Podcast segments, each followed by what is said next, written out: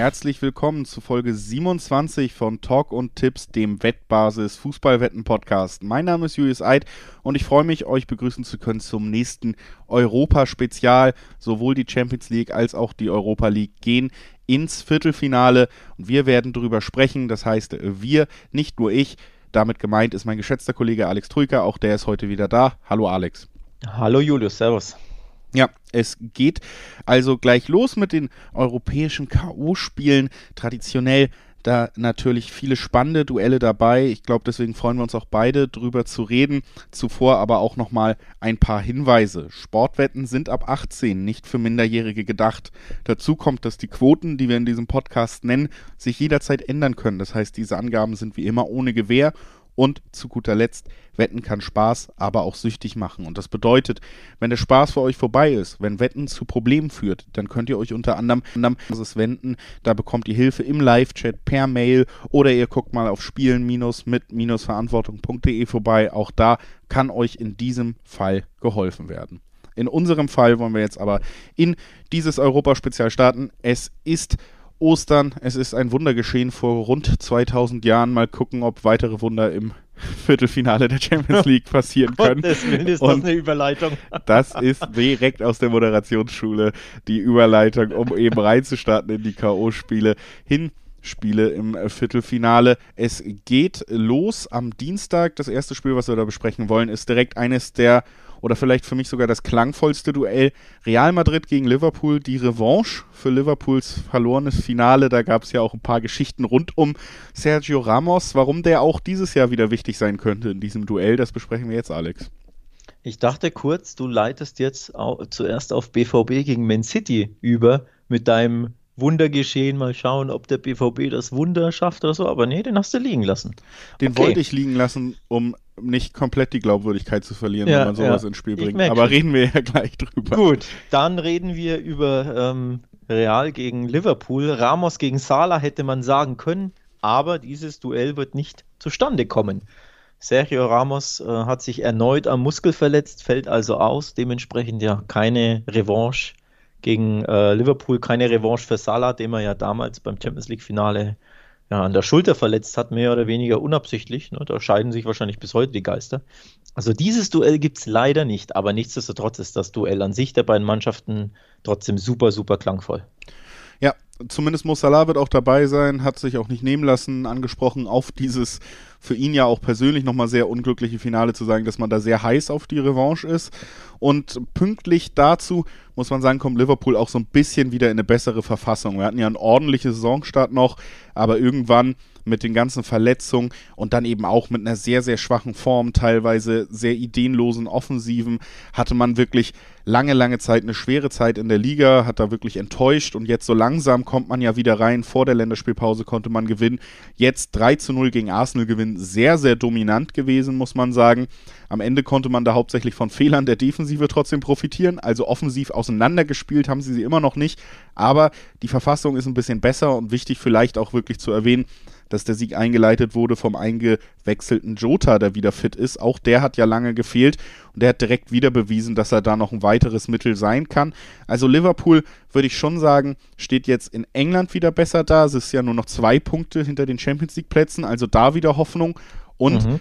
ja, ich glaube, vor ein paar Wochen oder vor ein, zwei Monaten dieses Spiel, da wäre Real deutlich weiter als Favorit vorne gewesen noch. Jetzt finde ich auch schön, dass zu so einem generell attraktiven Matchup auch die, die Form bei Liverpool wieder ein bisschen besser passt.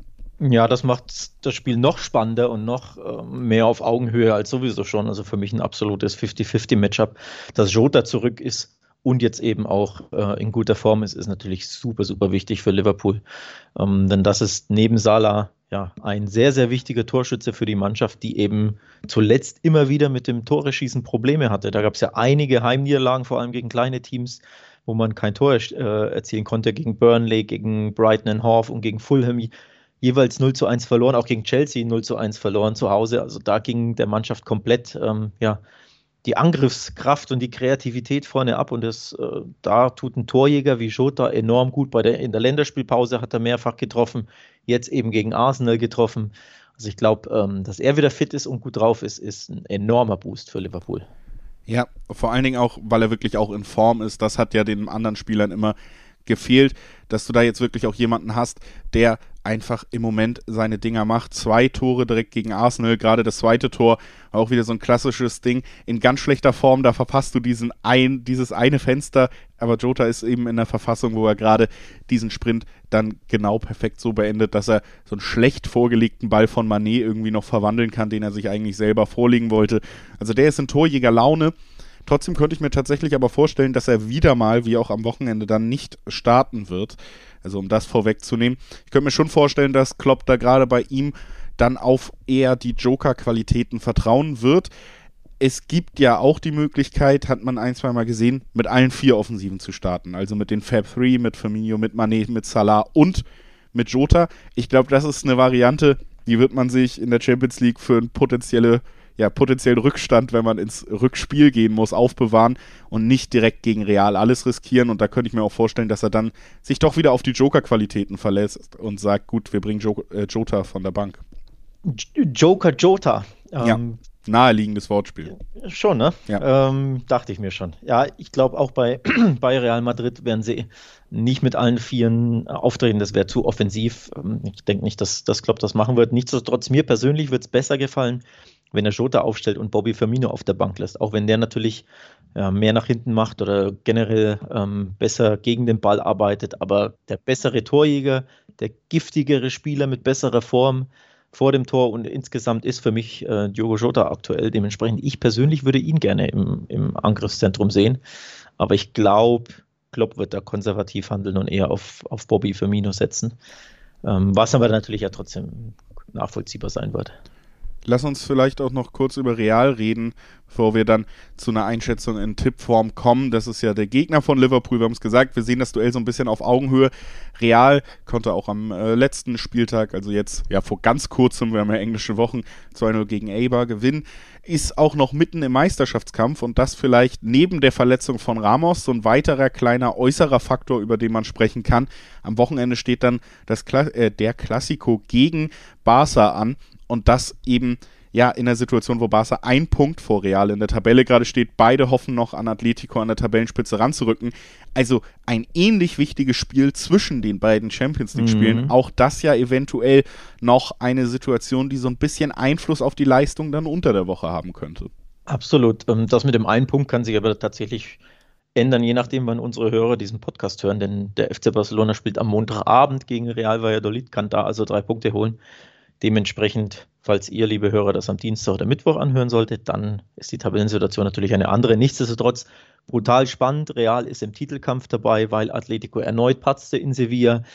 Und dazwischen eben, oder nicht dazwischen, zwischen dem Spiel gegen Liverpool eben der Klassiko, diese äh, enorm wichtige, prestigeträchtige, ähm, das prestigeträchtige Duell gegen den Erzrivalen. Also das sind jetzt drei absolut brutal knackige Spiele für, für Real Madrid ja, schonen gibt es da eben nicht. Und um es nochmal zu betonen, alle drei Spiele ohne den muskelverletzten Sergio Ramos. Ich glaube, das ist schon ein bitterer Rückschlag, denn der, der Kapitän der Blancos ist enorm wichtig für die Mannschaft als Leader generell und natürlich, ähm, ja, weil er da, weil er ein sehr, sehr starker Innenverteidiger ist. Also ich glaube, der geht der Mannschaft schon sehr, sehr stark ab und deswegen traue ich Liverpool ja schon nochmal ein bisschen mehr zu, als vielleicht, wie du es gesagt hast, vor ein, zwei Monaten. Ja, und trotzdem glaube ich, dass wir hier ein Spiel sehen werden, wo wir jetzt kein so deutliches Ergebnis sehen werden. Also ich gehe stark davon aus, dass wir, wenn wir nächste Woche in der nächsten Spezialfolge dann über die Rückspiele sprechen werden, auch wieder am Montag, da gehe ich stark davon aus, dass wir da noch drüber sprechen werden, dass sich das Duell final erst im Rückspiel entscheiden wird. Also ich glaube nicht, dass wir hier riesige Vorentscheidungen sehen werden, aber natürlich wäre ein Auswärtssieg für Liverpool, egal in welcher Form, mit einem Auswärtstor mindestens und einem Drei-Punkte-Vorsprung. Das wäre natürlich mindestens die halbe Miete, auch das muss man fair sagen. Und das kann ich mir auch gut vorstellen, tatsächlich in der gesamten Gemengelage, dass wir hier vielleicht ja ein sehr umkämpftes Spiel sehen. Und die Frage so ein bisschen ist, wer macht Fehler? Also es wird ein Spiel sein, das sich, denke ich, schon viel ja in den eher ungefährlichen Räumen aufhält. Liverpool macht das ja sowieso öfter in letzter Zeit, ist auch nicht so unbedingt schön anzusehen, dass sie eben gar nicht die Spieler so unbedingt in gefährliche Räume bringen. Und dann ist so ein bisschen die Frage, leistet sich Real ohne Ramos dann vielleicht den einen Ausrutscher, den Liverpool leist, äh, den Liverpool ausnutzen kann. Oder natürlich auf der anderen Seite haben wir trotzdem ja noch eine sehr angeschlagene Innenverteidigung. Weder Van Dijk noch Gomez, die Stammspieler werden da am Start sein. Also das ist wirklich so ein bisschen die Frage, wie ja, wie halten die Innenverteidigung, die jetzt nicht in Bestbesetzung auflaufen und wer kann das am Ende ausnutzen? Sehr knapp. Und ich rechne tatsächlich nicht damit, dass es wahnsinnig torreich wird, auch wenn die Namen das vielleicht anders naheliegen. Deswegen kann man denke ich, durchaus mal schauen, was bei Over-Under zum Beispiel los ist. Unter 3,5 gibt 1,4er-Quoten, ist jetzt auch also relativ naheliegend, dass da nicht unwahrscheinlich viel fällt. Aber das wäre so eine Sache, das ist so das bei dem Duell, wo ich mich nicht zu weit aus dem Fenster lehnen würde, wenn ich sage, in die Richtung könnte man mal schauen. Ich erwarte tatsächlich auch ein überschaubares Spiel, was Toraktionen und Torchancen und am Ende auch Tore anbelangt. Ich glaube, beide Mannschaften werden sehr, sehr stark taktieren. Real Madrid zu Hause sowieso immer darauf bedacht, das Spiel zu kontrollieren, aber eben ja, das letzte Risiko gehen sie sehr, sehr selten auch in Heimspielen, wo sie der klare Favorit sind, wo sie ja gegen Teams wie Eibar oder ähm, Huesca oder wie sie auch immer heißen, spielen auch da überzeugt real spielerisch selten. Macht so ein bisschen Dienst nach Vorschrift, weil sie halt wissen, dieses eine Tor können wir immer erzielen. Dementsprechend, ich glaube nicht, dass sie da Vollgas gehen, gehen jetzt, wo sie das, das Heimspiel haben, sondern da wird viel taktiert, da wird ruhig gespielt, da wird ähm, ja, versucht, ähm, gut aufzubauen und ich glaube, sie werden auch Fehler vermeiden wollen mit Toni Groß, Modric und Casemiro im Mittelfeld, die, die, das abgeklärte ähm, Dreigestirn da. Ich glaube, die werden den Ball halten wollen und werden eben nicht zu viel Risiko gehen und Liverpool selbst wird auch nicht auf Teufel komm raus stürmen, logischerweise. Also ich glaube, auch Liverpool wird es da so ein bisschen wie gegen Arsenal, sagen wir mal, spielen oder wie gegen, gegen äh, Leipzig. Ne? So ein bisschen kontrollierte Offensive, nicht zu viel riskieren, wohl wissend, dass auch sie jederzeit dieses eine Tor machen können, wenn irgendwie mal ähm, Salah entwischt. Ich glaube, das wird so das Spiel werden. Also ich könnte mir zum Beispiel sehr gut vorstellen, dass es einfach lange 0-0 steht. Ja, ähm, auf jeden Fall. Ja, dementsprechend auch ich liebäugel stark mit einem ähm, mit diesem Tipp auf, ähm, dass nicht viele Tore fallen, also Over-Under-Tipp Du gehst dann gleich 3,5. Ich könnte mir sogar tatsächlich überlegen, das äh, under 2,5 einzuspielen. Da gibt es Zweierquoten. Also wäre da so in die Richtung, irgendeine Mannschaft gewinnt 1-0 oder es geht 1-1 aus oder eben vielleicht sogar 0-0. Kann man sich oder mal überlegen bei. Stimmt, oder genau. 2-0, klar. Aber ein 2-0 für die eine oder andere Mannschaft kann ich mir einfach persönlich schwer ja. vorstellen, muss ich ehrlich sagen. Also ich glaube, es wird sehr, sehr eng und ich tendiere sowieso stark in Richtung Unentschieden grundsätzlich, aber eben wenn dann unentschieden, dann auch ja, ein 1-1 als Maximum. Also da gibt es Zweierquoten, wie gesagt, beim Under 2-5 als Beispiel. Ja, also ein Spiel, das auf jeden Fall spannend und intensiv wird, kann man sich alleine deshalb, glaube ich, auch drauf freuen. Und es werden natürlich immer noch sehr, sehr hochwertige Mannschaften aufeinandertreffen. Auch das verspricht ja immer Unterhaltung in der Champions League. Wir gehen. Kurze, warte, warte, ja. warte, kurze Abschlussfrage. Wen siehst du in diesem äh, Duell vorne grundsätzlich? Also wer zieht ins Halbfinale ein. Das können wir ja auch noch kurz hier unsere Prognosen abgeben. Ich kann mir irgendwie gut vorstellen, dass Liverpool tatsächlich hier den nächsten Schritt macht. Das würde zu einer Saison, die man dann in der Liga hauptsächlich in den Sand setzt, passen, wenn man dann irgendwie tatsächlich relativ lange, vielleicht sogar wirklich um den europäischen Titel mitspielt und das Ganze doch so ein bisschen kompensieren kann, würde zur Geschichte von Liverpool passen. Und ich glaube tatsächlich auch, dass Ramos plus eben dieser Terminplan mit dem Klassiko dazwischen, dass das wirklich dann so eine Gemengelage ist, da hätte es Real besser treffen können, sagen wir es so. Ja. Ich sehe tatsächlich das Spiel wirklich stark 50-50 ausgeglichen, aber ich glaube, Liverpool ist die bessere Mannschaft. Ähm, Real überzeugt mich seit Monaten nicht. Ich sehe ja tatsächlich jedes Spiel von denen. Ähm, dementsprechend, sie überzeugen mich fußballerisch nicht so aber bei Liverpool ist die Abwehr halt das große Problem eben, dass da ja eine so wenig eingespielte Abwehr ähm, zusammenspielt. Dementsprechend ja. kann dir da Benzema, der abgezockt ist, immer mal entwischen. Eine schlechte der, Staffelung, eine Halbfeldflanke und du liegst genau, genau. zurück. Ja. Und das ist bei der Abwehr eben immer mal möglich. Grundsätzlich, glaube ich, ist Liverpool die bessere Mannschaft, aber Real ist so abgezockt, ich könnte mir da jederzeit vorstellen, dass sie da irgendwie einmal, einmal entwischen. Dementsprechend, ich sehe es wirklich 50-50 oder sagen wir 52 zu 48 Prozent für Liverpool. Ja. Würde ich mich auf jeden Fall anschließen. Können wir auch direkt überleiten, dann, um zu sagen, das ist beim anderen Spiel anders. Da sehen wir es beide 98 zu 2, um es diplomatisch auszudrücken. Manchester City empfängt Borussia Dortmund. Vielleicht ja das klarste Duell im Achtelfinale, muss man leider ja. so konstatieren und muss man auch so niedergeschlagen konstatieren, eben spätestens nach dem Wochenendauftritt vom BVB, der natürlich auch nochmal die aktuelle Form wiedergibt, andererseits aber auch einfach diese 2 zu 1 Niederlage gegen die SGE nochmal wiedergibt, was überhaupt alles in dieser Saison dann schon offensichtlich wurde, dass man da einen Kader hat, der nicht herausragend zusammengestellt ist und vor allen Dingen eine anhaltende Formschwäche. Also man hat ja bei Dortmund am Anfang der Saison tatsächlich sogar über Kaderbreite gesprochen. Die ist ja aber unerheblich, wenn du in der Offensive nur einen Spieler in Form hast. Wenn Giovanni Reyna mittlerweile in der Form ist, dass du ihn eigentlich nicht vertretbar bringen kannst. Wenn Ansgar Knauf vor einem Julian Brandt eine Option ist. Wenn ähm, ein Torgan Hazard zurück von der Länderspielpause kommt und es schafft, mehr Pässe zum Gegner als zur eigenen Mannschaft zu spielen, dann hast du, egal wie viel dieser Leute im Kader stehen und auf dem Papier vor der Saison vielleicht ganz gut sich gelesen haben, dann hast du natürlich keine Möglichkeiten, da sogar eben Eintracht Frankfurt gefährlich zu werden. Jetzt geht es gegen die für mich im Moment beste Mannschaft der Welt. Wie das funktionieren soll, da musst du mich jetzt hier aber nochmal ganz stark überzeugen. Ja, ich glaube, der die Niederlage gegen, gegen Frankfurt ist natürlich ein kompletter Stimmungskiller beim BVB. Zuvor, vor der Länderspielpause, war ja die Stimmung schon gut, ähm, kann man auch sagen. Also die Form war besser, die Ergebnisse stimmten und die Stimmung war gut. Das letzte Aber Ergebnis eben, war ein 2-2 gegen Köln. Da war die Stimmung ja, okay. auch schon nicht so ja, gut, gut das, muss man sagen. Okay, okay, das stimmt schon, das stimmt schon. Das habe ich jetzt ausgeklammert. Ähm, das müssen wir mit reinnehmen. Davor aber generell, also generell die Tendenz ähm, war, glaube ich, besser. Dementsprechend war auch meine, meine Stimmungslage quasi besser, was dieses Duell betrifft.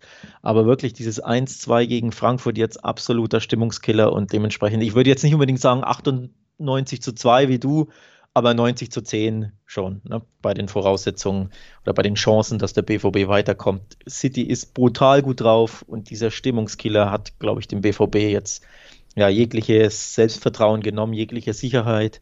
Da stimmte leider wenig. Ich habe das Spiel gegen Frankfurt, wie du auch, über 90 Minuten gesehen. Puh, man ist nicht hoffnungsfroh, wenn man dieses Spiel gesehen hat vor dem Duell gegen Man City. Nee, äh, wenn man über die ganze Saison nachdenkt, muss auch sagen, dass da natürlich so ein bisschen vielleicht Hoffnung und bei Dortmund immer ganz lange in der Bewertung spielt immer rein, dass du Namen siehst und Potenzial damit verbindest und denkst, Mensch, ist das eine großartige Mannschaft. Wenn man dann überlegt, wie viel oder wie selten man aber dieses Potenzial erstens von einzelnen Spielern teilweise sieht in der Saison und vor allen Dingen, wie selten man sieht, dass dieses Potenzial ineinander greift und eine Mannschaftsleistung befeuert, dann muss man sagen, dass das vielleicht auch immer ein bisschen Schönmalerei war, wenn man wirklich sich an den harten Fakten orientiert, dann muss man sagen, dass Edin Terzic nach der Übernahme einen sehr, sehr schwachen Punkteschnitt mit 1,4 insgesamt ja. geliefert hat. Das ist einfach nicht gut. Borussia Dortmund hat zehn Bundesliga-Niederlagen. Das ist absolut graues Mittelfeld. Das ist ja. nicht mal ansatzweise Champions League-Leistung und diese Mannschaft, die in diesem Jahr eben nicht ansatzweise Champions League-Leistung bringt, wenn man am ja fast kurz vorm Ende der Saison eine Bilanz zieht, die muss jetzt gegen eine Mannschaft ran, die eben für mich die beste in Europa ist. 28 Pflichtspiele hatten sie zuletzt, wenn man das zusammenfasst, wo sie 27 Mal gewonnen haben.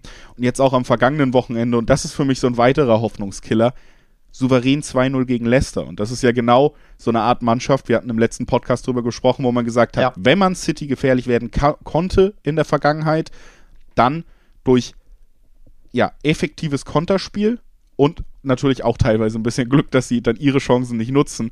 Beides hat City so ein bisschen widerlegt. Sie waren gut gegen die Konter, selbst gegen jemanden wie Jamie Vardy ähm, abgesichert. Also da hat sich in der Defensive tatsächlich nach 100 Millionen Euro mal was getan mit Ruben Diaz jetzt, dass sie da wirklich sicherer stehen als je zuvor. Und sie haben eben gleichzeitig auch wieder ihre Chancen nutzen können. Das heißt, die Form stimmt, die Effektivität stimmt. Sie haben eine Mannschaft geschlagen, die einen ähnlichen Matchplan hatte, wie das, auf das Dortmund überhaupt setzen könnte und das vor kurzer Zeit. Also, das sind alles natürlich auch nochmal Punkte, die jetzt die Stimmung aus Dortmunder Sicht nicht anheizen dürften. Ja, das stimmt. Ich würde, ich hätte sehr, sehr gerne den BVB in Topform gegen dieses Man City gesehen, weil ich schon glaube, dass, dass Haaland grundsätzlich vom Spielertypus her und auch wie er, wie er spielt, wie er in Szene gesetzt wird, ähm, Man City sehr, sehr gefährlich werden kann. Aber wenn, es, wenn er keinen Service bekommt, wie man es eben äh, in Köln gesehen hat und jetzt auch gegen Frankfurt, dann hängt er halt komplett in der Luft. Also gegen, gegen Frankfurt war er nicht existent, fand ich Haaland, weil er eben keinen Service bekam, weil er eben viel zu viele Aufbaufehler, ähm, Abspielfehler im Aufbau oder eben ja grundsätzlich im Zusammenspiel. Ähm, es gab gegen die SGE und wenn er, wie gesagt, keinen Service bekommt, hängt er halt in der Luft und genau diesen Service brauchst du gegen Man City einfach. Ne? Da müssen eben diese Steckpässe kommen oder diese tiefen, tiefen Bälle, dass er seine Läufe machen kann. Aber wenn das nicht kommt, hängt er halt komplett in der Luft und ich fürchte, das könnte gegen City eben auch sehr, sehr leicht passieren. Denn machen wir uns nichts vor, Man City wird mindestens 65, 70 Prozent Ballbesitz haben. Davon gehe ich einfach mal aus in einem Heimspiel.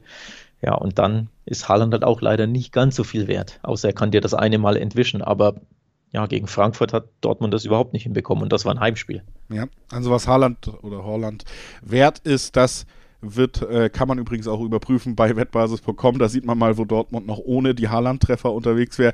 Sehr spannender Artikel von unseren Kollegen da, finde ich, kann man tatsächlich sich auch nochmal ja, vergegenwärtigen, ist klar, dass ein Spieler dieser Qualität in einem formschwachen Team über weite Strecken der Saison Dortmund natürlich auch so ein bisschen getragen hat. Kommen wir zum letzten wirklich schweren Punkt, wirklich schweren Schlag für Dortmund trotzdem noch, ist einfach, dass Jaden Sancho jetzt länger ausfällt. Es war nämlich der einzige wirklich andere Spieler, der erstens hohe Qualität und gute Form mitgebracht hat. Und wenn du das hat man gegen Sevilla zumindest ja auch im Hinspiel ganz deutlich gesehen. Wenn du diese beiden Spieler in guter Form hast, dann hast du eine ja. Top-Offensive. Dann ist auch relativ egal, ob die anderen beiden, die vorne rumlaufen, jetzt nur mittelmäßig drauf sind. Wenn du Holland und Sancho in super Form hast, dann hast du eine gute Offensive, die jedem gefährlich werden kann. Dadurch, dass Sancho jetzt auch noch wegbricht, bricht dieser einzige zuverlässige Belieferer für Holland weg. Das ist das, was du angesprochen hast. Und das wird auch gegen City dann eben tatsächlich ja die Chancen nochmal mindern. Äh, prinzipiell wäre ich da bei dir, dass Holland ein Spieler ist, vom Konterspiel her, vom Tempo, was er mitbringt, von der Effektivität. So einen Spieler brauchst du, um City eventuell gefährlich werden zu können. Aber die gesamte ja, Konstellation um ihn herum, und das hat man aber auch eben öfter bei ihm schon gesehen, er kann ein Spiel auch nicht alleine tragen. Er ist ein Abschlussstürmer, er ist kein Lionel Messi, der das Spiel dann im Notfall alleine lenken kann von verschiedenen Positionen des Feldes aus. Das ist er nicht. Und das ja, nimmt ihm auch so ein bisschen, glaube ich, den Schrecken, gerade jetzt vor dem Spiel gegen City nochmal. Ja. Ja, leider, die Form ist nicht gut. Ähm, Guerrero ist zumindest wieder zurück, der verletzt war, aber der, der muss natürlich auch erst seine Form finden. Sancho fehlt. Ähm, Haaland braucht Zulieferung, wenn er die nicht hat, hängt er in der Luft. Das sind alles keine Mutmacher, ne, aktuell vor diesem Spiel, um zum Tipp zu kommen. Und dementsprechend äh, lautet mein Tipp auch nicht sonderlich toll, liebe BVB-Fans, oder er wird euch nicht, nicht gefallen, denn ich liebäugel stark mit einem Handicap-Sieg von Man City. Da gibt es teilweise 1,95 beziehungsweise je nach Wettanbieter eine 2-0 sogar auf Man City. Und du weißt es, diejenigen, die uns länger zuhören, wissen das auch. Sobald ich da vorne die 2 erspähe, ja, liebäugel ich sehr mit diesem Tipp. Das gefällt mir immer sehr gut. Dementsprechend Handicap-Tipp City ist ja mein präferierter Tipp, weil die Quoten da stimmen. Auch wenn es natürlich nicht schön aus deutscher Sicht wäre, wenn es dazu kommen sollte. Ne? Aber es ist tatsächlich ja auch ein Spiel, wo wir uns einig sind, es gibt einen klaren Favoriten. Der Gegner ist tatsächlich nicht mal in guter Form. Selbst in guter Form wäre Dortmund ja noch Underdog. Und äh, wir haben auch in diesem Podcast immer wieder etabliert, Alex, Favoritensieg, da sind Handicap-Tipps naheliegend, dass die tatsächlich so, also ich finde schon die 1-4er-Quote generell auf City tatsächlich recht nett, muss ich ehrlich sagen. Die ist nett, echt? Oh, wow. Wenn ich vorher sage, ja, also 1-2, 1-2-5er-Quoten bei so einem klaren Matchup habe ich auch schon öfter gesehen. Aber ich, äh, mit kurze Zwischengrätsche, erinnerst du dich an Sevilla gegen den BVB in der Vorrunde, also vor, in der Runde davor? Da dachten wir auch, hm, oder ich zumindest, in Sevilla, wie soll man da gewinnen? Die waren brutal stark drauf und da hat der BVB komplett überrascht. Also da quasi Underdog sein und keiner traut dir was zu, das kam ihnen zugute, diese Rolle. Ja, also trotzdem würde ich verschiedene Levels setzen zwischen Sevilla und City nochmal. und stimmt, das stimmt. zusätzlich würde ich dann auch nochmal tatsächlich verschiedene Levels nach unten setzen zwischen dem Dortmund mit Sancho da vor Ort ohne ein, zwei herbe mentale Schläge auch. Man merkt es ja auch, Watzke zählt in der Öffentlichkeit die Spieler an. Mats Hummels gibt nach dem Spiel Interviews, wo er sagt, manche sind technisch vielleicht einfach nicht gut genug. Das ist ja auch Sachen, die du tatsächlich nicht wegreden kannst, dass sowas auch intern mal gehört wird. Das sind nicht nur Interviews, die wir beide lesen oder irgendwie alle, die den Kicker haben, äh, sondern das sind ja auch Sachen, die die Spieler wahrnehmen werden und die auch nicht unbedingt dazu beitragen, dass wir vielleicht die erste richtig gute Mannschaftsleistung der Saison so sehen werden. Also das ist, äh, da kommt alles zusammen. Lass uns Dortmund vielleicht jetzt aber auch ad acta legen, weil wir ja irgendwie noch halbwegs gut gelaunt durch den Tag kommen. Wir gucken direkt, würde ich sagen, einfach auf die zweite deutsche Mannschaft. Dann haben wir das Feld quasi schon mal aufgerollt. Bayern, der Rekordmeister, muss gegen PSG ran. PSG ist ja mit einem Sieg über Barca am Ende weitergekommen im Achtelfinale. Bayern hat Lazio sehr souverän hinter sich gelassen und jetzt auch in der Liga nochmal unterstrichen, dass man ja die beste deutsche Mannschaft ist. Da gibt es, glaube ich, keine Debatten ja, der Dauermeister in Frankreich, PSG, der hat ein bisschen mehr Probleme, zumindest in der heimischen Liga. Man muss auch ehrlich konstatieren, es gab ja einen Trainerwechsel von Tuchel, über den wir noch sprechen werden, im letzten Viertelfinale zu Pochettino. Und so richtig verbessert hat man sich seitdem auch nicht. Nee, ähm, PSG hat mächtig Probleme in in La Liga, äh, in La Liga, um Gottes Willen, in der Ligue 1 natürlich, ähm, La Liga Spanien. Also in Frankreich hat PSG mächtig Probleme. Da hat es wenig gebracht bisher. Ich glaube, man ist nur Dritter und man war, als Tuchel auch entlassen wurde, glaube ich, auch nur Dritter, meines Wissens nach. Dementsprechend, ja, so toll war das nicht. Ein tolles Ergebnis gab es aus PSG, PSG-Sicht äh, natürlich und das war das 4-1 beim FC Barcelona. Damit habe ich nicht gerechnet. Ich glaube, die wenigsten hätten generell damit gerechnet, dass PSG da gewinnt und dann auch noch in dieser Höhe. Ähm, also da hat man, finde ich, den Pochettino-Fußball gesehen, den man erwartet oder sich erhofft, wenn man, wenn man neutraler Fan ist oder, oder auch Fan von PSG. Da haben sie wirklich super, super toll gespielt. Das war, war auch hoch verdient, fand ich, dieses 4-1. Aber schon im Rückspiel gegen Barca war davon nichts zu sehen.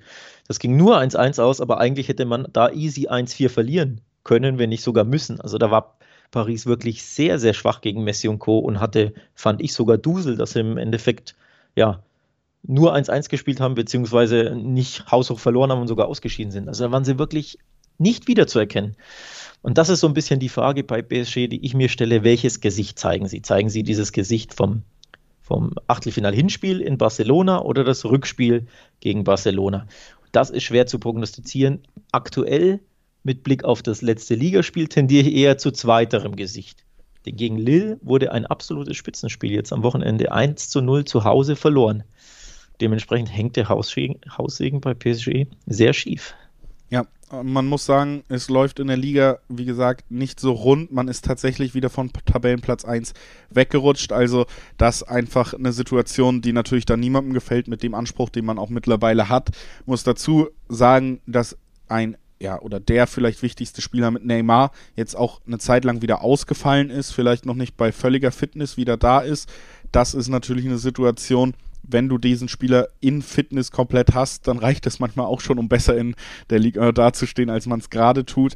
Aber trotz allem muss ich dir auch sagen, oder muss ich dir recht geben, dass fußballerisch die Verbesserung gerade in den Ligaspielen, aber auch gegen Barca, das Rückspiel, du hast es angesprochen, jetzt auch einfach nicht sichtbar war. Also man hat nicht unglücklich verloren, sondern man ja, scheitert auch oft an sich selber und so richtig schön anzusehen ist es dann des Öfteren auch nicht. Man verlässt sich immer noch stark auf die individuelle Klasse, ein Weg, wo man ja eigentlich weg wollte, als man schon Tuchel geholt hat. Also da ist einiges im Argen. Andererseits hast du es auch richtig gesagt, das beste Spiel unter Pochettino war das Hinspiel gegen Barca. Könnte natürlich auch so ein bisschen, wir kennen diese Stories, damit zusammenhängen, dass das eine Mannschaft ist, die im letzten Jahr das Champions League Finale verloren hat. Das ist ja durchaus ein zusätzlicher Ansporn, den wir schon bei Teams gesehen haben, die dann am Ende ja bis ganz nach oben geführt haben im europäischen Wettbewerb. Jetzt gibt's, das haben wir noch gar nicht angesprochen, glaube ich, die Revanche des letzten Champions League Finals. Bayern ja. Gegen PSG war ja das. Und äh, das kommt natürlich bei riesigen Ego-Spielern, die man eben auch dabei hat, nochmal dazu. Das wird Thema sein, dass man hier die Revanche schaffen könnte gegen Bayern. Und Bayern muss auf Lewandowski verzichten. Gegen Leipzig war das noch nicht so schlimm, haben trotzdem 1-0 gewinnen können. Aber PSG dann vielleicht ein Level über Leipzig anzusiedeln, vielleicht rächt sich da, dass der beste Torschütze nicht da ist. Ich will das Stichwort Ego-Spieler aufgreifen, denn dann muss man natürlich automatisch an den Kollegen Neymar denken, der mal wieder äh, auffällig geworden ist, aber nicht durch sportliche Dinge, sondern durch einen Platzverweis. Mal wieder geflogen am Wochenende. Also da war seine Laune war wieder nicht so toll. Ähm, ich glaube auch die Laune im Verein ist aktuell nicht so toll, nicht nur wegen der Niederlage gegen Lille, sondern es gibt erneut Neymar-Gerüchte. Angeblich hat er bei Barca äh, angeklopft und sich angeboten, so wegen ich möchte eigentlich doch wieder zurück. Vertragsverlängerung liegt ihm ähm, eigentlich vor. Er muss sie nur noch unterschreiben. Aber er zögert und zaudert damit, denn er merkt, mein Kumpel Messi kommt vielleicht im Sommer doch nicht. Der große Wunsch von PSG und von Neymar natürlich endlich wieder mit Messi spielen. PSG will Messi, aber Messi könnte bei Barca bleiben und jetzt hat Neymar vielleicht doch nicht mehr so viel Bock auf PSG. Und ich glaube, diese Gerüchte, die es jetzt aktuell gibt, die werden dem Verein auch nicht gefallen und ähm, dem Präsidenten Nasser El Khalifi. Dementsprechend, glaube ich, hängt der Haussegen generell ein bisschen schief bei PSG auf und neben dem Platz. Und auch wenn Lewandowski fehlt, was natürlich ähm, ja eine brutale Hiobsbotschaft vor diesem Kracherspiel ist, wie du es gesagt hast, Rückspiel sozusagen des Champions League-Finales, also große Revanche. Aber beide Mannschaften nicht so super top in Form, muss man auch sagen. Der Lewandowski fehlt bei den einen bei den anderen fehlt ein bisschen viel, finde ich. Ja, das ist so. Dazu muss man natürlich, wenn wir auf das Spiel zwischen den beiden zurückgreifen können, im Champions League-Finale auch sagen, auch da hat nicht Lewandowski das Siegtor getroffen, sondern Coman, der ist fit, der ist gut drauf und ähm, ja, könnte natürlich auch hier wieder das Spiel für sich entscheiden. Um es ein wenig abzukürzen, am Ende muss ich sagen, dass ich bei diesem Spiel auch nicht damit rechne, dass wir ein Torfestival sehen werden. Dafür sind beide Mannschaften dann zu diszipliniert unterwegs, auf einem zu hohen Level. Wir werden nicht elend viele Tore sehen. Ich finde spannend, die Quote auf Bayern, muss ich sagen, dass die bis zwei hochgeht schon, weil ich im Gesamtkonstrukt, und das hat man gegen Leipzig auch wieder gesehen, das ist jetzt ausschlaggebend für mich, warum ich tatsächlich auch einfach auf die Eins im Dreiweg tendiere bei Bayern gegen PSG, ist, dass Bayern München als Team wenn es drauf ankommt, funktioniert wie wirklich keine andere Mannschaft in Europa. Und das haben sie so oft, so oft unterstrichen und auch wirklich nie enttäuscht, wenn man das als Prämisse gesetzt hat, dass ich auch hier damit rechne, dass man wieder einmal genau aufgrund dieser Konsistenz dieses Gesamtbildes in der Mannschaft, dass man deshalb diesen, diese Nuance vor dem Gegner aus Paris ist, die am Ende vielleicht wieder ein 1 zu 0 Sieg zu Hause dann am Ende ja, bringen wird. Finde ich ein guten, gutes Stichwort. Das Leipzig-Spiel will ich auch noch kurz aufgreifen, denn ich, mich hat Bayern spielerisch da überhaupt nicht überzeugt, muss ich ehrlich sagen. Ich fand sie vor allem zweiten, im zweiten Durchgang fast schon schwach im Spiel nach vorne. Das war mir viel zu wenig, muss ich ehrlich sagen. Aber die Defensive des FCB war enorm stark. Oder zumindest ähm, Laufbereitschaft, Kampfbereitschaft, Einsatzwille. Also man hat sich dagegen gestemmt und ich glaube, dieses 1-0 ist natürlich tabellarisch super wichtig, ein großer Schritt zur Meisterschaft. Also alles andere würde, würde natürlich jetzt überraschen, wenn, wenn Bayern nicht mehr Meister wird. Das ist, finde ich, klar. Aber das Zustandekommen, glaube ich, ist sehr, sehr wichtig, dass du eben irgendwie mal dreckig auswärts beim Tabellenzweiten 1-0 über die Zeit bekommst. Durch Kampf, durch Einsatzwille, durch gute Defensive. Ich glaube, das gibt der Mannschaft einen Schub, vor allem, weil sie ja die Null fast nie halten konnten in der Saison. Also gegen Köln und Co. immer Gegentore kassiert, egal wie der Gegner hieß. Ich glaube, dass da hinten mal die Null stand, tut dem FC Bayern gut vor diesem ähm, Kracherspiel gegen PSG. Und ich glaube, PSG selbst wird eher defensiv agieren, auch wenn die Mannschaft nicht dafür bekannt ist, dass sie eine gute Defensivmannschaft ist oder dass sie gerne defensiv spielt. Aber ich glaube, die Aufstellung darf man schon ein bisschen ähm, defensiver erwarten, so wie gegen Lille. Also gegen Lille haben sie einen äh, im 4-2-3-1 gespielt, wobei Thilo Kehrer und Diallo, die man beide aus der Bundesliga kennt, die Außenverteidiger gaben, also sprich sehr, sehr defensive Außenverteidiger, eher schon Innenverteidiger auf den Außenverteidigerpositionen.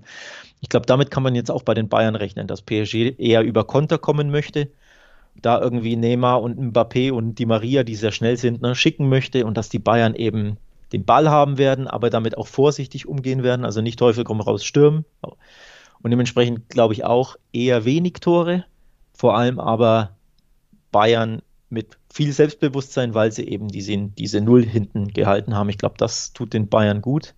Und unterm Strich gebe ich den gleichen Tipp ab wie du, so langweilig das klingt. Ich finde die Quoten aufs, auf die 1 im Dreiweg einfach so lukrativ. 1,95 ist da der Schnitt auf den Bayern-Sieg.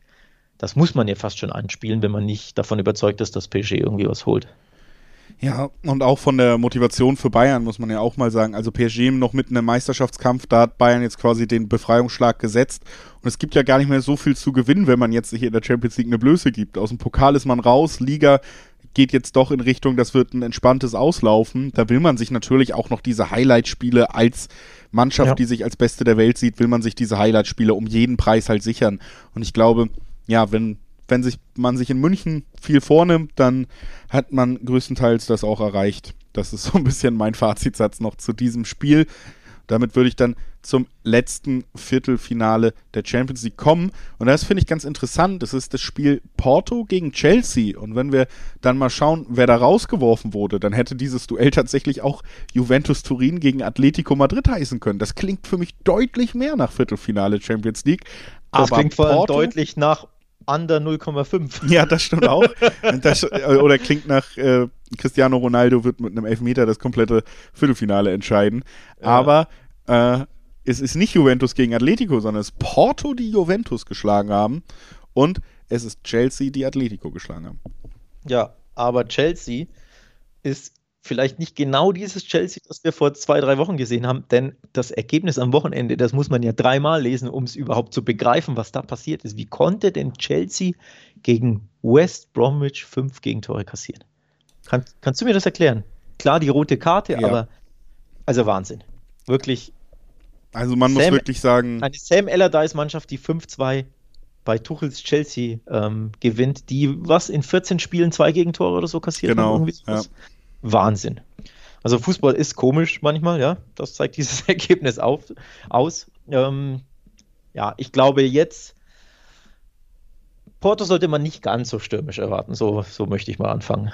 Ja, also das glaube ich auch. Ich, also erstens auf zwei Ebenen trotzdem das äh, Chelsea-Ergebnis natürlich sehr interessant. Erstens, weil man vielleicht auch für Taktikliebhaber dann mal sehen kann, dass eine rote Karte, wenn man wirklich ein gut eingespieltes Defensivkonzept hat, da vieles auseinanderwerfen kann, doch. Also, es wird ja immer so ein bisschen auch drüber geredet, zehn Spieler, elf Spieler, wie groß ist der Unterschied? Da hat man gesehen, wenn das die falsche Stellschraube trifft auf dem Feld, dann kann es schon richtig bitter werden.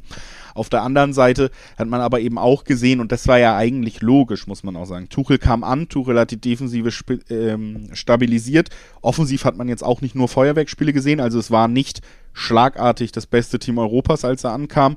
Und dann wird es irgendwann Phasen geben, wo es mal Ausrutscher gibt. Dann wird nicht, es war ja klar, dass Tuchel nicht in, unter seiner Ägide kein Spiel verliert und das Tuchel immer kein Gegentor kriegt.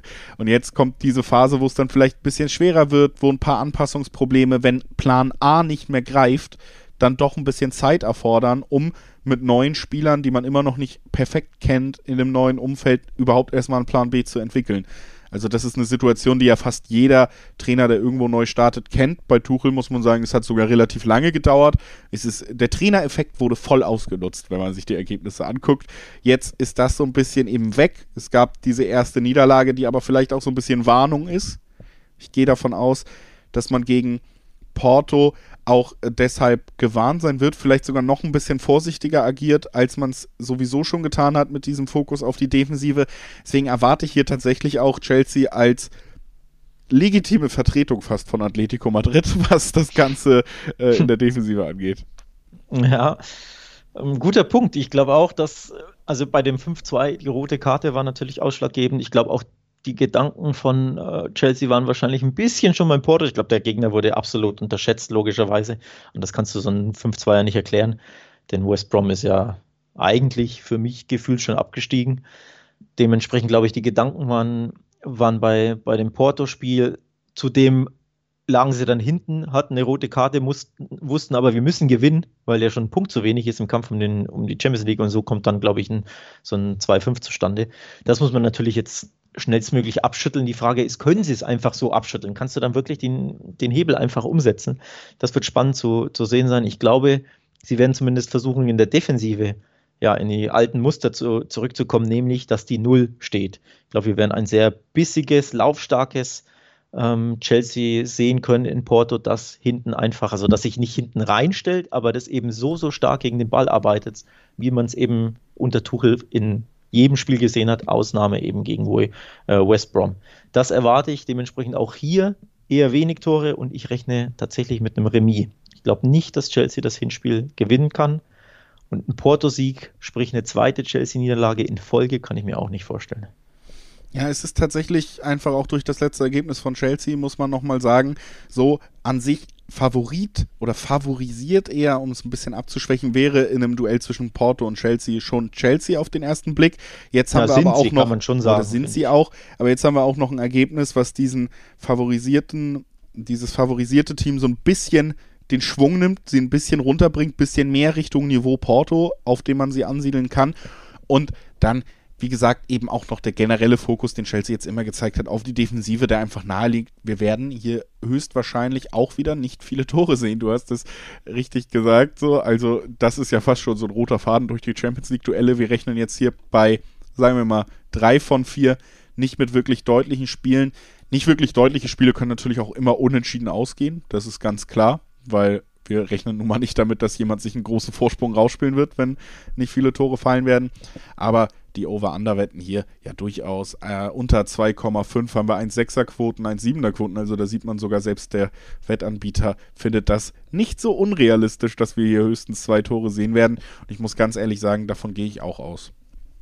Ja, wenig überraschend. Ähm, Chelsea wird sich da stabilisieren wollen. Übrigens die letzten Ergebnisse, ne?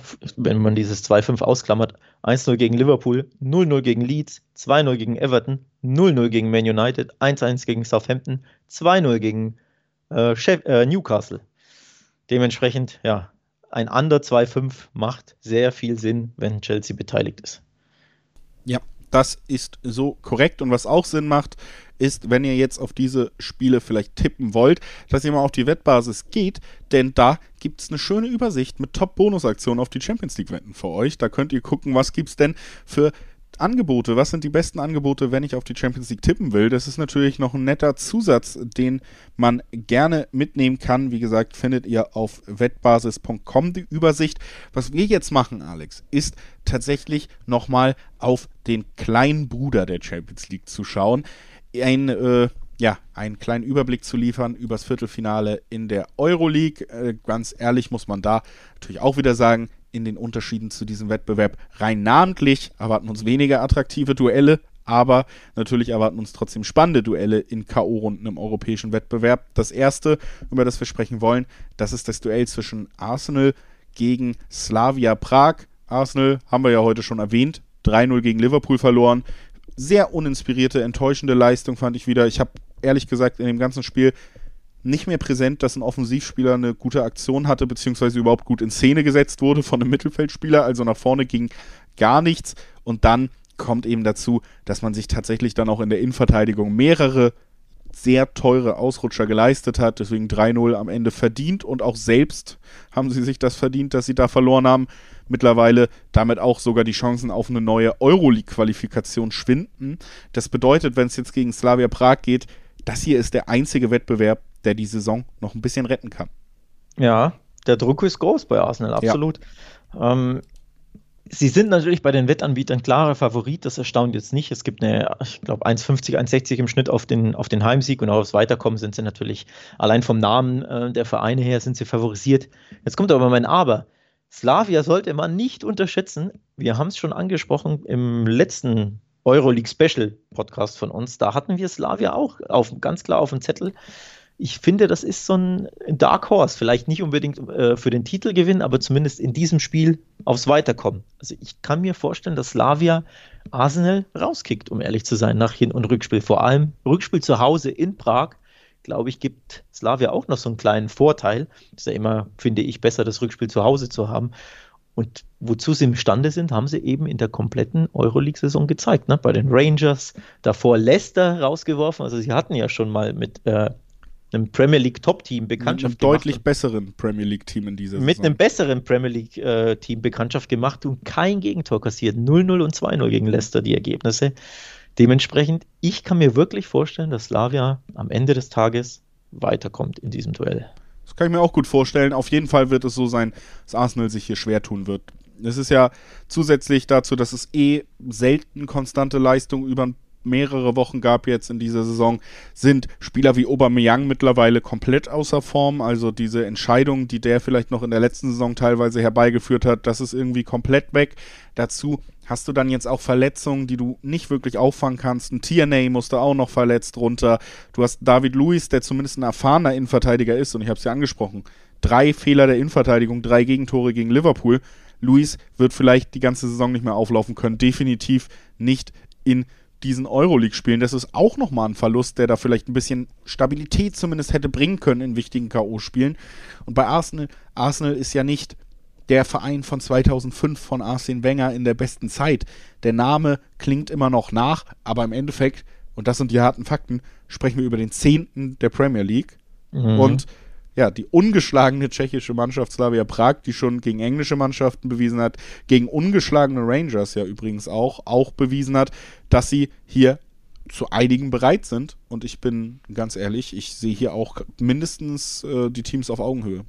Ähm, Arsenal hat schon sein Heimspiel im, im Achtelfinale gegen Olympiakos Piraeus 0-1 verloren, auch wenn sie da mit einem 3-1 äh, im Hinspiel in die Partie gingen.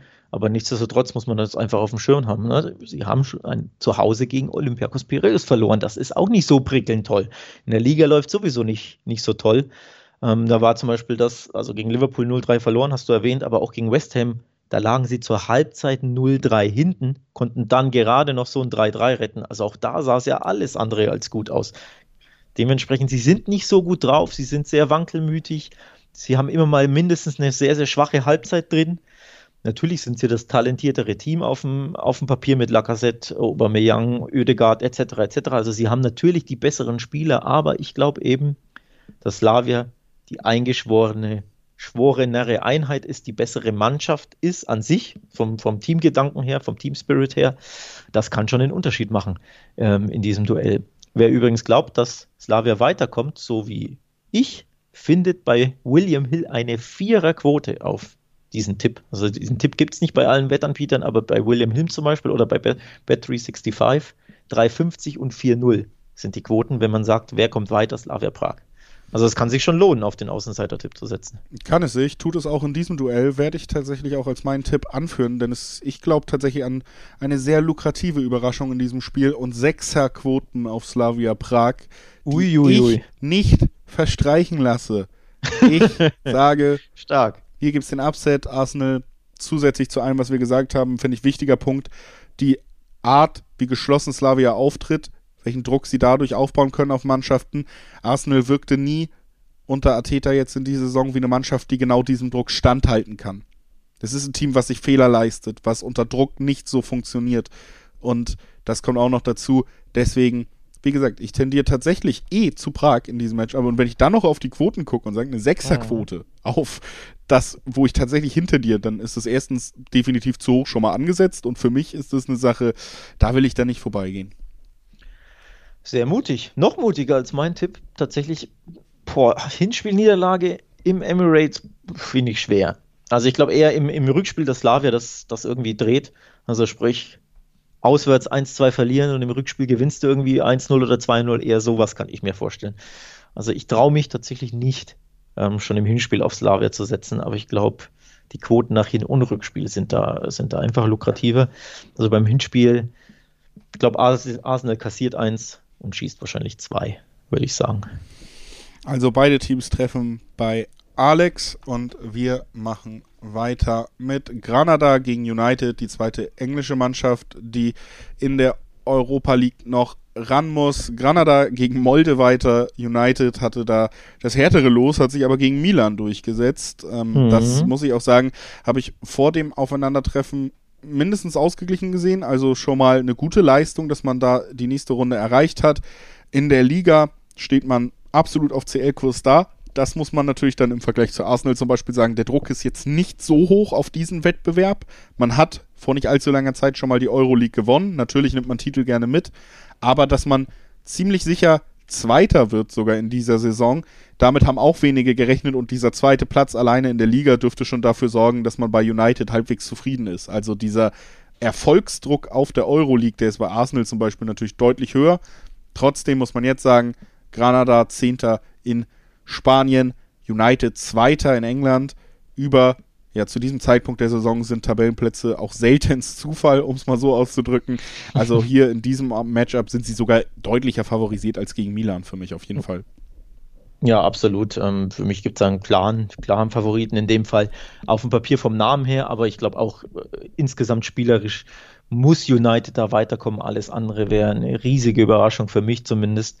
Ähm, alles andere würde, ja, würde ich nicht also, oder sehe ich einfach nicht kommen. Granada ist die Überraschungsmannschaft in der Saison neben Slavia in der, in der Euroleague. Nochmal die Erwähnung oder die Erinnerung, es ist die erste Teilnahme überhaupt am europäischen Wettbewerb für Granada. Die war noch nie in der Champions League und auch noch nie im UEFA Cup oder in der Euroleague. Und dann gleich ins Viertelfinale kommen, ist grandios.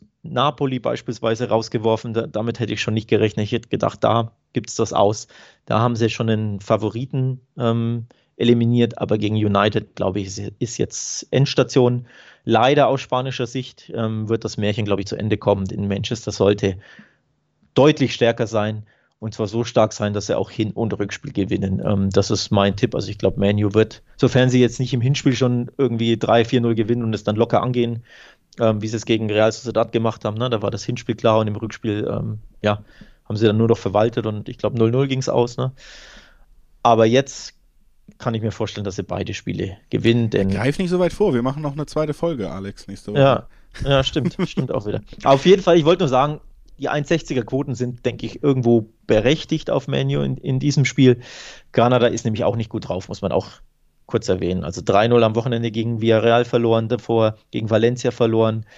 Ähm, ich glaube, zuletzt gab es fünf Niederlagen in sieben Spielen. Also die sind alles andere als gut drauf. Und natürlich werden sie alles raushauen in der Europa League. Also natürlich ist der Gedanke oder die, die, der Fokus klar auf der Europa League und weniger auf der Liga.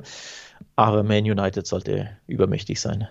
Ja, davon gehe ich auch aus und dafür finde ich tatsächlich 1,6er, 1,7er Quoten auch noch völlig in Ordnung. Also auch noch so, dass man jetzt nicht sagt, Mensch, da steht ja wieder eine 1,1, das kann ich irgendwie nicht, da will ich anders suchen, weil mir die Quote eigentlich gar nichts bringt.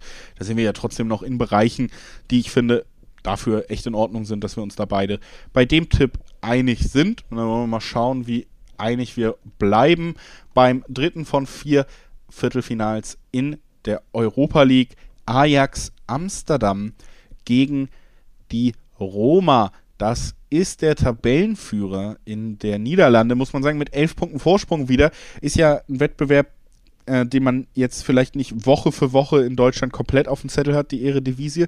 Aber es war tatsächlich eigentlich lange Zeit so, dass man da dieses Jahr starke Konkurrenz um Titel hatte mit eben Roger Schmidt, Mario Götze, etc., die aber sich jetzt doch weit hinter Ajax einsortieren müssen mit elf Punkten Rückstand. Das bedeutet, man hat da in den letzten Wochen nochmal richtig Punkte gut gemacht und äh, ist in sehr guter Verfassung, was die eigene Liga angeht. Bei der Roma ist genau, die, ja, genau das Gegenteil der Fall. Also das ist zum Beispiel für mich so ein bisschen der, der wichtigste Punkt in diesem Aufeinandertreffen, dass die Form der Teams sehr unterschiedlich scheint. Mhm. Ja, die Roma nur siebter in Italien, das überrascht mich, muss ich ehrlich sagen, sehr. Ich hätte da wirklich mit einem wesentlich, nach 29 Spielen wohlgemerkt, dass es sind ja noch genügend Spiele, um da oben reinzurutschen, aber ich hätte da mit einem wesentlich besseren äh, Abschneiden gerechnet zu diesem Zeitpunkt. Siebter ist ja eigentlich schon katastrophal schlecht. Also Top 6 muss es ja eigentlich sein und natürlich ist der Anspruch die Champions League, also Vierter wollen sie gerne werden. Fünf Punkte Rückstand aktuell das Problem ist, Vierter ist Juve, sprich, dass die noch weiter abrutschen, kann man eher nicht. Ähm, oder damit sollte man nicht rechnen. Dementsprechend Champions League sehe ich da gar nicht bei Rom. Europa League wird natürlich auch schon schwer, fünf Punkte Rückstand auf Napoli. Also die sind nicht gut drauf. Dementsprechend wissen sie natürlich auch, wir sollten diese Europa League mal besser gewinnen, damit wir nächstes Jahr in der Königsklasse spielen können. Also auch bei Rom ein bisschen finde ich die Ausgangslage ähnlich wie bei Arsenal. Ja, kann man durchaus so sehen. Unterschied würde ich dann sagen, ist bei der Roma, dass man es tatsächlich in den letzten Wochen halt auch so ein bisschen diesen Druck erst aufgebaut hat. Bei Arsenal hat sich ja das, die ganze Saison abgezeichnet, dass das eher trist wird in der Liga. Roma tatsächlich dann auch wirklich nochmal den Anschluss verloren, war eine der Mannschaften noch Mitte der Saison mit Inter, mit AC, im Gegensatz zu dann Juve, wo man gesagt hat, Mensch, das sind die Mannschaften, die wieder aufblühen, die den Kampf da vorne so eng und spannend machen und da hat man sich so ein bisschen verabschiedet.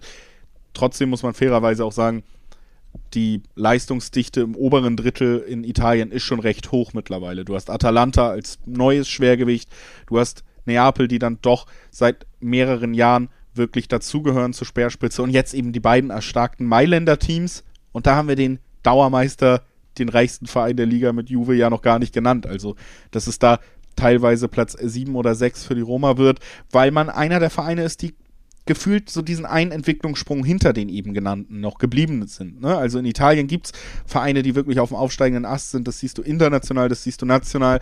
Die Roma hinkt so ein Ticken hinterher und deswegen vielleicht auch gerade nur Platz 7. Für mich tatsächlich auch ein Spiel, wo die Mannschaft aus der vermeintlich kleineren Liga, aus der niederländischen Liga, trotzdem Favorit ist, weil Ajax, kennen wir jetzt auch seit ein paar Jahren, schon öfter international bewiesen hat, zu was sie fähig sind. Sie sind wieder in sehr guter Form. Und dazu kommt auch die Euroleague, da haben sie es ja schon mal ins Finale geschafft vor gar nicht allzu langer Zeit. 2017 ging am Ende gegen United verloren. Ich könnte mir vorstellen, dass man das auch noch so ein bisschen auf dem Zettel hat und da gerne wieder hin will.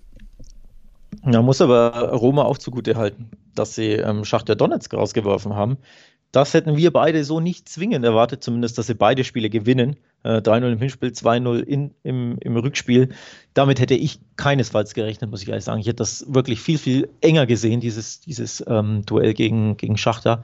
Da haben sie mich schon ein bisschen Lügen gestraft. Von daher, ich, man sollte sie auch nicht so super schlecht reden, wie wir das gefühlt ähm, aktuell tun. Das ist schon trotzdem noch eine gute Mannschaft. Äh, nur halt, ja, nicht mehr unbedingt Champions League gut aber eben gut genug, um zumindest ein Eredivisie-Team da auszuschalten. Also das sollte man schon sagen. Das klingt so ein bisschen, als würde hier der komplette Underdog gegen Ajax spielen. Das ist ja auch jetzt nicht unbedingt der Fall. Nee, aber nur weil eine Mannschaft favorisiert ist, heißt ja nicht, dass die andere gar keine Chance hat. Aber für mich kippt das Gewicht ein wenig Richtung Ajax. Trotzdem auch richtig. Und da können wir dann auch mal zu meinem Tipp kommen.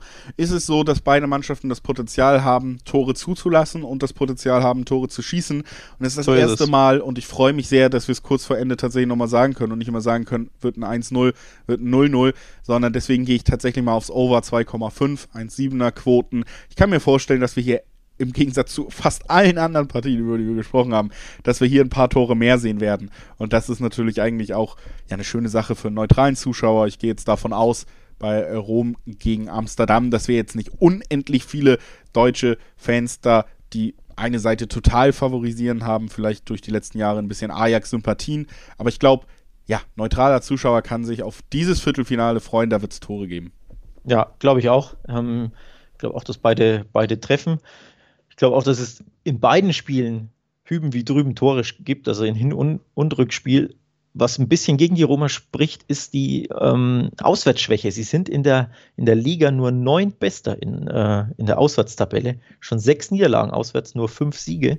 Das ist eben ein bisschen zu wenig, warum sie nur Siebter sind. Ähm, zu Hause sind sie gut, also mit, mit Blick aufs Rückspiel, da sollte man die Roma eh auf dem, auf dem Zettel haben. Zweitbestes Heimteam in Italien, aber auswärts eben nur, wie erwähnt, Platz 9. Dementsprechend kann man da natürlich sagen, man nimmt den Tipp auf Ajax und da gibt es eben wieder Zweierquoten. Die berühmt-berüchtigte, wunderschöne 2, die da vorne uns entgegenlächelt. Das könnte ich mir schon gut vorstellen, dass es so ein ja, 2-1 Ajax gibt, vielleicht sogar ein 3-2, wer weiß. Ähm, und dann zu Zweierquoten. Why not? Ja, also dass sich den Niederländern da einen Sieg zutraut, das hat man ja, glaube ich, auch schon rausgehört.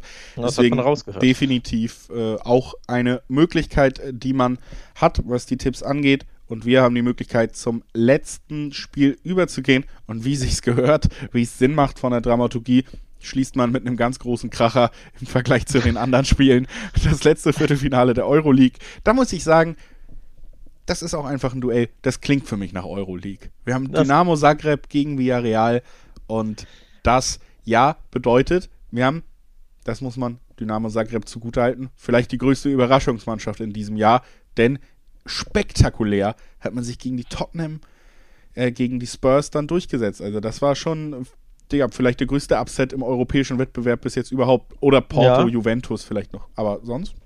Ja, ja, würde ich auch sagen. Das ist absolut der größte Upset in der, in der Europasaison. Äh, in beiden Wettbewerben für mich zumindest. Damit hätte ich vor allem nach dem Hinspiel ähm, nie gerechnet. Die, die, Spurs haben ja das Hinspiel, was war es, 2-0, glaube ich, gewonnen. Ne? Ähm, also jetzt nicht das allergeilste Hinspielergebnis, aber nichtsdestotrotz konntest du ja nicht mehr damit rechnen, dass sie das noch aus der, aus der Hand geben in Zagreb. Also von daher nochmal äh, Hut ab vor, vor Dynamo, vor der Leistung, dass sie nach Verlängerung da Mourinhos Mannschaft äh, rausgekegelt haben. Aber wie du schon gesagt hast, es klingt nach Europa League und eigentlich eher nach Vorrunde, wenn man ehrlich ist. Wobei Dynamo ja tatsächlich äh, jahrelang auch in der Champions League spielte. Also allzu sehr Unrecht sollte man ihnen dann auch nicht tun. Das ist schon eine abgezockte Mannschaft, die sehr erfahren ist und die auch via Real vor einige Probleme stellen kann. Vielleicht auch schon im Hinspiel. Also es würde mich nicht überraschen, wenn es ja, ein Unentschieden gibt oder sogar irgendwie Zagreb irgendwie 1-0 gewinnt oder so. Wer weiß, könnte ich mir vorstellen. Also sagen wir mal so, Zagreb trotz dem Sieg über Tottenham, wo man auch diskutieren kann, bei Tottenham läuft sehr viel falsch gerade und wie gut war Zagreb, wie schlecht war Tottenham, das sind ja immer so ein bisschen diese Fragen, die man bei solchen Ergebnissen auch noch in den Raum stellen muss, aber ich glaube trotzdem, Villarreal aufgrund, ja, auch einfach spanische Liga gegen kroatische Liga, da sind die Karten meist klar verteilt für mich ist hier trotzdem, trotz des Sieges gegen Tottenham, irgendwie Underdog. Und die große Chance, die man hat, die ist natürlich nur zu wahren, wenn man auf keinen Fall das Heimspiel verliert. Also das muss man schon sagen. Und dass mhm. man da alles reinwerfen wird und dass Teams wie Dynamo Zagreb durchaus in solchen Spielen, wo, wo die Einstellung komplett passt, dass man Mannschaften wie Villarreal an den Rande oder darüber hinaus der Verzweiflung bringen kann, das kann ich mir tatsächlich in diesem Heimspiel auch vorstellen. Ich glaube, im Gesamtpaket wird sich Villarreal schon durchsetzen, aber wir sprechen ja gerade über das Hinspiel bei Zagreb und da könnte ich mir schon vorstellen, dass es zumindest eine sehr, sehr unangenehme Reise am Ende für Villarreal sein könnte. Aus Sicht von ähm, Dynamo kommt Villarreal zum falschen Zeitpunkt. Die haben zwischenzeitlich acht Spieltage lang in La Liga auf einen Sieg warten müssen, ähm, haben zwischen Januar und März eben nicht gewinnen können in La Liga. Wahnsinn, acht Spiele lang.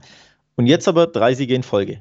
Eibar 3-1 geschlagen, Cadiz 2-0 geschlagen und jetzt in Granada eben 3-0. Sprich, jetzt aktuell sind sie gut drauf und just jetzt kommt, äh, reisen sie nach Zagreb, also aus, aus Zagrebs Sicht blöder Zeitpunkt, um gegen Villarreal zu spielen. Jetzt sind die gut drauf und ich glaube, die nehmen die Europa League sehr, sehr ernst. Ähm, ich glaube, die wollen dieses Ding wirklich gewinnen und die trauen sich das zu und haben meiner Meinung nach tatsächlich auch ganz gute Chancen, wenn, man, wenn ich so allgemein auf die Mannschaften sehe, die da noch mitspielen. Menu ausgeklammert, die sind für mich der Top-Favorit, aber alle anderen kannst du, finde ich, als Villarreal wirklich eliminieren.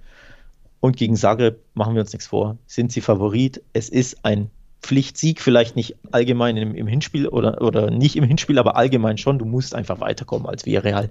Da gibt es keine Ausreden.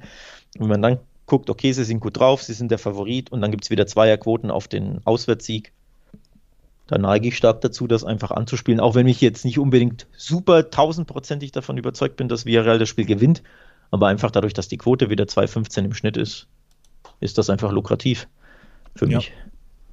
Ja. Also man kann tatsächlich vielleicht Außenseiter-Chancen, wenn man Bock auf Risiko so ein bisschen bei dem Spiel hat, dann kann man zumindest übers Unentschieden, glaube ich, schon reden. Ähm, ist jetzt auch nicht so Nö, wahnsinnig äh, dotiert. Ist nicht abwegig, ne? Drei Viererquoten. Also wird schon auch für möglich gehalten, auch von uns beiden.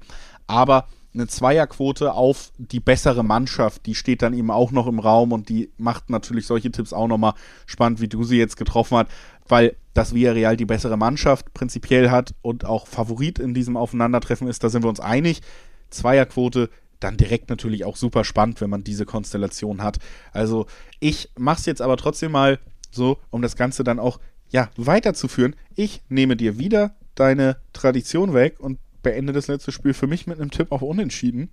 Ja, ähm, merke ich schon. Damit das hat dir das gefallen. Schon beim, schon beim letzten Podcast hast du das gemacht. Genau. Ähm, noch ein Hinweis zu Villarreal. Sie haben nur ein Spiel unentschieden gespielt in der Europa League und alle anderen gewonnen. Dementsprechend, um das nochmal zu untermauern, das ist schon auch ja, eine Hausnummer. Klar, die Gegner waren jetzt nicht die allertollsten. Vorrunde Sivaspor, Tel Aviv, Karabakh, äh, Salzburg und Dynamo Kiew, die Gegner. Also das sind irgendwo Pflichtsiege, aber trotzdem musst du das erstmal schaffen. Also nochmal, die Spurs haben es nicht geschafft und die waren auch einer der absoluten Top-Favoriten auf ja. die Euroleague und die sind jetzt raus. Ähm, das nochmal erwähnt. Also Villarreal, glaube ich, nimmt den Wettbewerb sehr, sehr ernst. Die wollen dieses Ding gewinnen. Die wollen darüber über die Champions League, weil es in der Liga eben auch da wieder die Parallele zu, zu Aroma und zu Arsenal über die Liga nicht möglich sein wird. Und ich glaube, ich traue denen da wirklich zu, die, denen äh, sehr weit zu kommen und dementsprechend, glaube ich, schmeißen sie Dynamo Zagreb raus. Und dementsprechend beenden wir unser Europa-Spezial für heute. Wie ihr hoffentlich mittlerweile wisst, trotzdem sei es nochmal erwähnt, gibt es die nächste Folge am Donnerstag zum anstehenden Fußballwochenende. Da ändert sich nichts für euch. Da kommt die nächste Folge. Und dann auch nochmal der kleine Hinweis, dass ihr die Tipps, die wir hier so durchgesprochen haben, aus unserer Meinung, wenn ihr da mehr Infos wollt, wenn ihr da vielleicht noch andere Meinungen wollt, diese Tipps werden natürlich auch in dieser Woche alle auf wettbasis.com zu finden sein, wenn ihr das Ganze schriftlich nochmal für euch aufarbeiten wollt, nochmal irgendwie vor den Augen haben wollt. Auch da nochmal die Möglichkeit, einfach auf wettbasis.com vorbeizuschauen. Das war es dann auch organisatorisch. Ich bedanke vor mich. Ich habe noch einen Hinweis, bevor du hier abmoderierst. Ähm, uns gibt es auch auf Social Media neuerdings. Auf Twitter wettbasis und auf Instagram wettbasis-de. Da gibt es jetzt zwei Accounts, die werden äh, regelmäßig bespielt. mit eben Updates, beispielsweise zum Podcast, äh, aber auch anderen ähm, schönen Grafiken und, und Bildern und Inhalten. Also guckt da gerne mal vorbei. Nochmal Twitter at Wettbasis und Instagram wettbasis-de. Da könnt ihr dem Account gerne folgen, denn ein paar Follower wären schön. ja, macht das mal auf jeden Fall. Das ist noch ein schöner Hinweis von Alex. Und dann würde ich jetzt sagen, genießt den restlichen Ostermontag, startet dann gut verspätet in die Woche und bis ganz bald, bis Donnerstag. Ciao. Ciao.